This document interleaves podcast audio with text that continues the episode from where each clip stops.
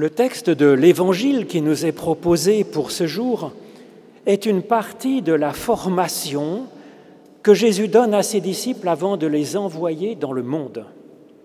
C'est comme une deuxième étape dans le ministère de Jésus qui, qui va s'ouvrir alors. Il se prépare donc à nous passer la main. Ce texte, vous allez l'entendre, est très étrange. Il est constitué de cinq très courts enseignements qui semblent décousus. Et pourtant, ils forment une unité par le fait même que nous avons là cinq petites perles de paradoxe. Alors ces disciples se plaignent parfois de cette façon qu'avait Jésus de les troubler avec ses paraboles bizarres, ses paradoxes, ses paroles impossibles. C'est volontaire de sa part, afin de nous aider à faire évoluer notre logique, notre compréhension de la vie. C'est donc dans l'Évangile selon Matthieu, au chapitre 10, les versets 23 à 33. Jésus dit, Quand on vous persécutera dans cette ville-ci, fuyez dans une autre.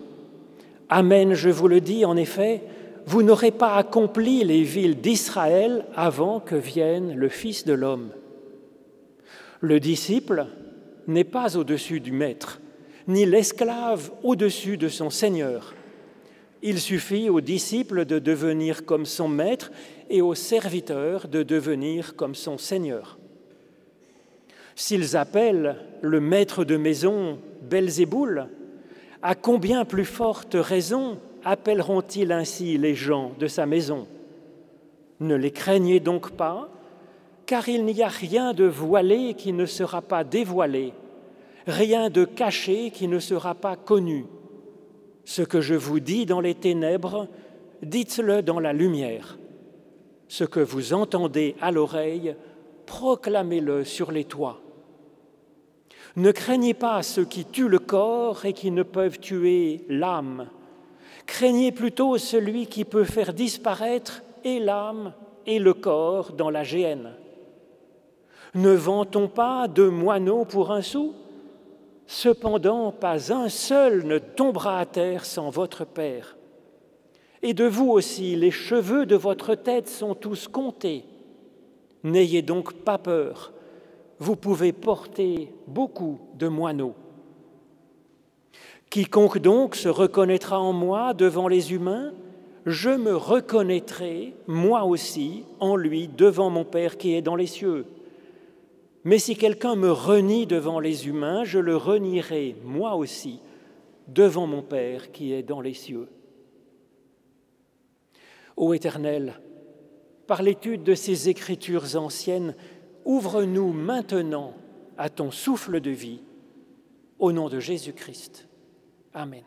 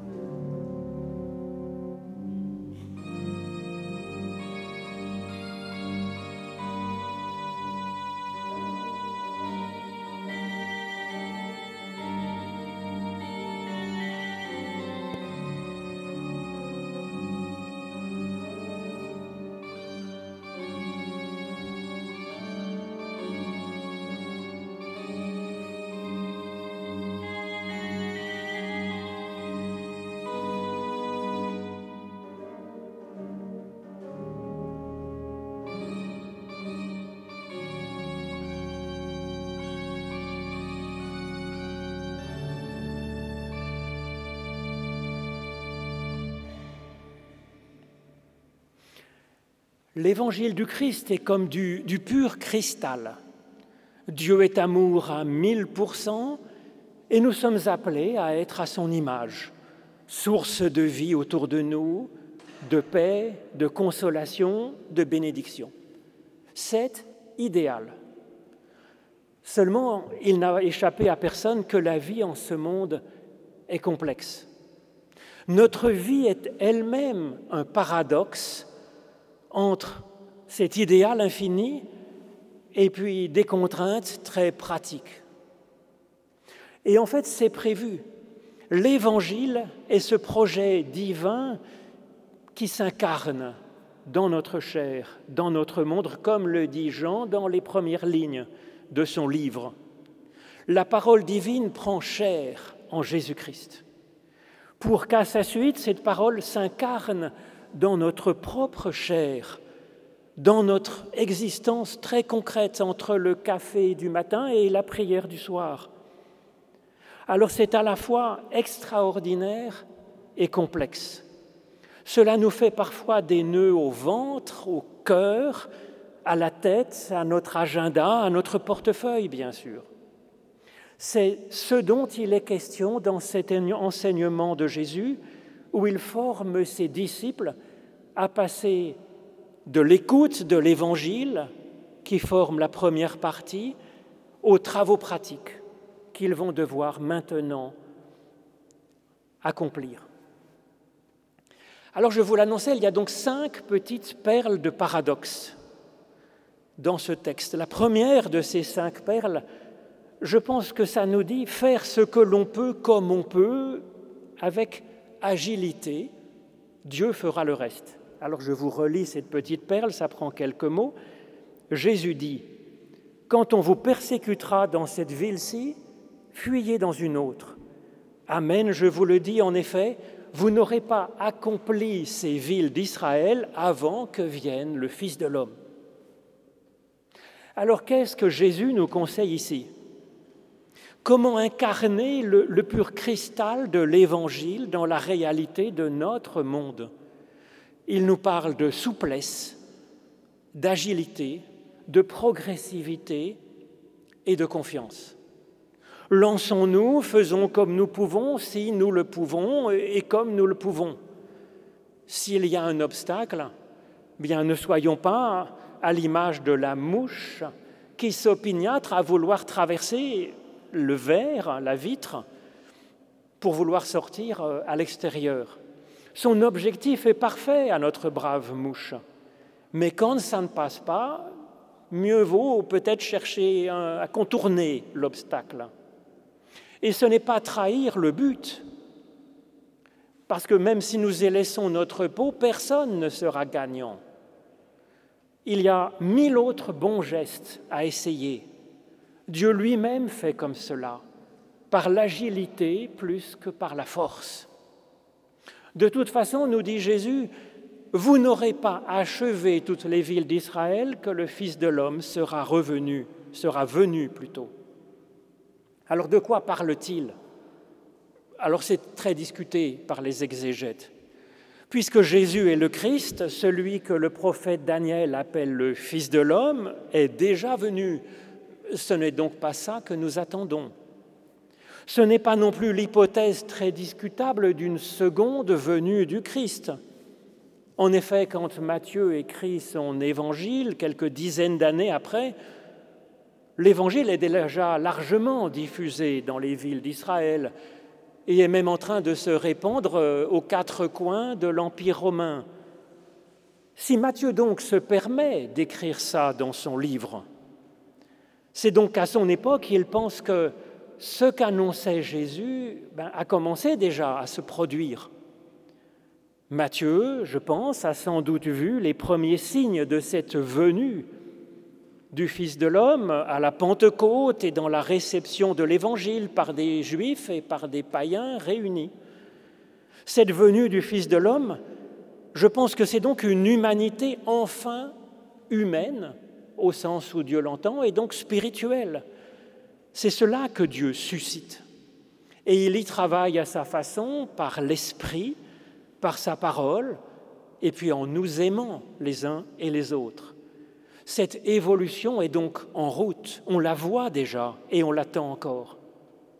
C'est donc un appel à nous laisser toucher par ce mouvement de Dieu. C'est un appel à travailler aussi dans ce sens, comme nous le pouvons pour une société plus humaine et plus spirituelle, avec souplesse, avec agilité, avec progressivité, avec intelligence, à notre rythme. Dieu fera le reste.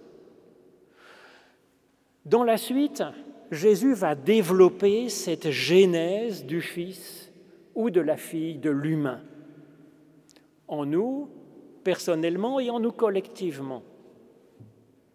Deuxième de ces cinq perles, je pense qu'elle veut dire que nous pouvons nous voir comme en chemin pour devenir plus humains, comme le Christ. Jésus dit, le disciple n'est pas au-dessus du maître, ni l'esclave au-dessus de son Seigneur. Il suffit au disciple de devenir comme son maître et au serviteur de devenir comme son Seigneur. Alors pourtant, ça semble impossible de devenir parfait comme notre Père céleste est parfait, comme l'annonce, comme le propose Jésus dans l'Évangile, avant ce texte, dans la première partie, c'est vrai. Mais ici, Jésus passe au concret, et ce qu'il nous dit, ce n'est pas d'être parfait, mais il nous dit, cela suffit aux disciples de devenir comme son maître. Il ne s'agit pas d'être parfait, l'essentiel est de commencer à le devenir un peu. Alors je trouve ça à la fois inspirant et libérant. Notre part dans ce travail, c'est simplement de ne pas nous sentir nous-mêmes au-dessus de Dieu, nous dit Jésus. Ça semble évident, en pratique, ce n'est pas si évident que ça. Nous nous prenons pour Dieu quand nous oublions Dieu. Et nous nous croyons au-dessus de Dieu quand dans notre prière, nous pensons lui révéler ce qu'il devrait faire, lui, Dieu, pour être un, bon Dieu, un peu à notre image, qui pensons aux pauvres, qui pensons à la paix dans le monde. Dans la première perle, et encore ici, Jésus nous invite à entrer dans une logique de, progressivité, de patience. Ce programme est également libérant par le fait qu'il nous appelle à une autonomie croissante. Jésus nous dit que nous sommes comme un serviteur qui devient comme son maître, un entrepreneur, à l'image de Dieu, là encore. Nous sommes donc comme un enfant devenant adulte. Et il me semble que l'humanité vit une sorte de crise d'adolescence dont elle sortira, comme bien des enfants, comme bien des jeunes, sortira par le haut. C'est ce qu'envisage ici Jésus. Et déjà, nous prenons conscience collectivement que nous sommes responsables de ce monde et, que Dieu ne cherche pas à nous ennuyer, en fait, mais à nous aider et que nous pouvons travailler sur ses traces et avec lui. Avec cette perle, nous comprenons mieux pourquoi il était question dans la perle précédente, littéralement, d'accomplir les villes d'Israël. Il s'agit de travailler à notre mesure, effectivement, à cet accomplissement qu'est l'humanisation de notre société, en l'ouvrant à l'espérance de Dieu. Troisième de ces cinq petites perles, écoutez ce que nous souffle l'Esprit, puis osez parler avec sincérité. Jésus dit, S'ils appellent le maître de maison Belzéboul, à combien plus forte raison appelleront-ils ainsi les gens de sa maison? Ne les craignez donc pas, car il n'y a rien de voilé qui ne sera pas dévoilé et rien de caché qui ne sera pas connu ce que je vous dis dans les ténèbres, dites-le dans la lumière, ce que vous entendez à l'oreille, proclamez-le sur les toits. Jésus compare donc maintenant l'humanité à une maison dans laquelle habite une famille. Il nous introduit ici, je pense, dans le moteur même de l'incarnation progressive de la parole qui prend chair dans l'humanité. Il nous appelle à écouter ce que Dieu nous dit en Christ dans le secret de notre conscience. C'est là la première étape. Puis, puis d'oser dire ce que nous aura inspiré notre conscience, ce que nous pensons, ce que nous espérons, ce que nous projetons, ce que nous croyons. N'ayons pas peur de parler, nous dit Jésus, même si nous ne sommes pas sûrs de nous, même si nous disons des bêtises. Quand nous voyons le portrait que l'Évangile dresse des, apôtres de Jésus, Cela devrait, je pense, nous encourager à oser. Pierre, par exemple, dans ce même évangile selon Matthieu, donne une magnifique confession de foi de Jésus comme Christ, comme Fils de Dieu. Et puis quelques, quelques instants après, Pierre va se croire supérieur à son maître, comme le disait Jésus précédemment. Aïe. Mais au moins, il s'exprime. Et cela laisse à Jésus une chance d'en discuter avec lui. Le projet de Dieu est de faire de nous un être qui a son mot à dire. Et tant pis si c'est imparfait. Et le projet de Dieu, c'est de faire de l'humanité une communauté de paroles, parce que c'est la seule façon de constituer un corps avec l'égale dignité des membres. C'est pourquoi Jésus nous autorise ici, et même il nous appelle ici à avoir une parole sincère. Il nous appelle à nous parler, à ne pas être d'accord, à nous expliquer et puis à travailler ensemble. Le silence et la défiance sont comme un tombeau pour notre humanité. C'est vrai que l'écoute et la sincérité nous exposent, mais ce n'est pas cela qu'il faut craindre le plus, nous dit Jésus, avant de poursuivre par la quatrième de ces cinq petites perles où il nous appelle, je pense, à, prendre soin de soi avec Dieu, prendre soin de notre corps et de notre âme. Jésus dit, Ne craignez pas ceux qui tuent le corps et qui ne peuvent tuer l'âme. Craignez plutôt celui qui peut faire disparaître l'âme et le corps dans la géhenne. Ne vend-on pas deux moineaux pour un sou? Cependant, pas un seul ne tombera à terre sans votre Père. Et de vous aussi, les cheveux de votre tête ont tous été comptés. N'ayez donc pas peur, vous pouvez porter beaucoup de moineaux. Alors l'âme dans la Bible, c'est pas notre part euh, éternelle, aussi, mais c'est plus complet que ça. Ça désigne notre vitalité, notre ressort interne, notre personnalité profonde. Prenons garde donc à ne pas laisser les méchancetés et les accidents de la vie venir tuer cela en nous. Mais en fait, Jésus n'envisage même pas que ce soit possible cela. Cette dimension venant de Dieu, lui seul pourrait tuer notre personnalité profonde, notre vie spirituelle en nous et il ne le fera certainement pas, nous dit-il. Au contraire, nous sommes si précieux que même le moindre cheveu de notre tête est compté. C'est pourquoi notre crainte devient en fait un immense respect pour lui, pour Dieu. Elle devient espérance, elle devient confiance en celui qui seul fait naître notre âme, la fait vivre, et peut même l'augmenter, comme nous le verrons dans la suite. Avec cette quatrième perle, Jésus nous invite à prendre soin de nous, de notre corps, de notre élan vital, de notre personnalité profonde, si précieux l'un comme l'autre, le corps et l'âme, de le faire avec Dieu. Jésus donne alors deux exemples un peu étranges celui des cheveux de notre tête et celui des oiseaux du ciel. Il est parfois dit que pas un ne tombe sans la volonté de Dieu. Ce n'est pas ce qui est marqué dans le texte, mais au contraire que Dieu se rend alors présent, et si Dieu se rend présent, comme toujours, c'est pour faire vivre, si l'on en croit Jésus-Christ.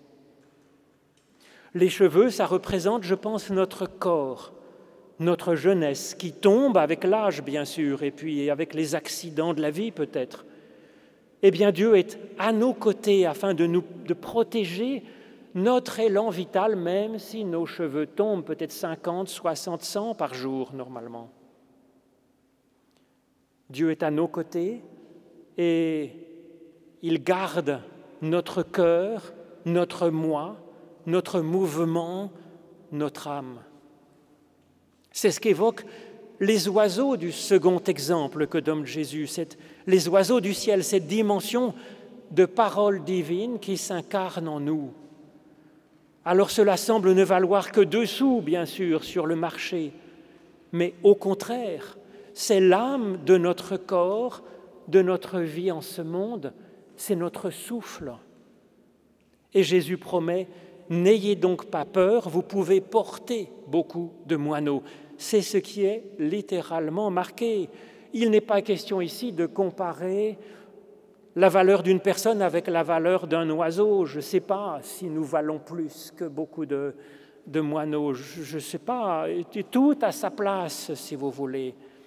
Mais cela nous encourage à accueillir dans les branches de notre être encore et encore plus d'oiseaux du ciel, comme le dit Jésus dans une parabole quelques chapitres après.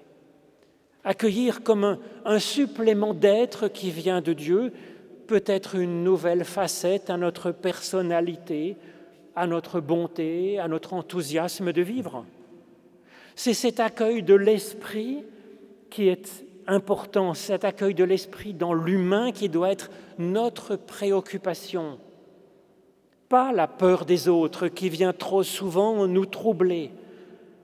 Et puis vient ensuite la dernière perle, peut-être la plus étrange, mettre en nous le, Christ en valeur parmi toutes nos autres dimensions. Jésus dit, Quiconque donc se reconnaîtra en moi devant les humains, je me reconnaîtrai moi aussi devant mon Père qui est dans les cieux. Mais si quelqu'un venait à me renier devant les humains, je le renierai moi aussi devant mon Père qui est dans les cieux. Quand même, c'est étrange. Qu'est-ce qui peut empêcher le Christ de se déclarer pour nous devant Dieu et avec Dieu, bien sûr, puisque Dieu est amour? Ça ne peut être, ça ne peut pas être de la mauvaise volonté de sa part. Comme si tout d'un coup, il ne nous voulait plus de bien, alors que alors que Jésus ne renie même pas ceux qui le crucifient sur la croix et continuent à se moquer de lui. Il ne renie pas non plus même la plus perdue des brebis perdues, mais laisse tout pour aller la chercher. Donc si le Christ ne se déclare pas pour nous, c'est, c'est que quelque chose l'en empêche. Je crois que c'est ce qui peut arriver en nous-mêmes. Si Christ en nous est comme oublié, si on ne l'écoute pas quand il parle au fond de notre conscience, si notre élan vital est comme écrasé sous mille préoccupations, sous mille dimensions de notre être qui sont bonnes en elles-mêmes, mais qui sont devenues envahissantes, là, il y a un problème. Et donc ne pas laisser nos oiseaux tomber à terre, en accueillir d'autres, prêter l'oreille à ce souffle léger qui vient de Dieu, Écoutez cette voix qui en nous est celle du Christ. Il s'exprime. Reconnaître Christ en nous. Le reste, tout le reste viendra tout seul en fait. Cela viendra comme ça viendra, peu à peu. Et nous marcherons, en boitant peut-être, ou en errant, mais alors Dieu va aller à notre recherche. Il veille. Si nous tombions à terre, il nous porterait en nous, le Fils ou la fille de l'humanité vient. Amen.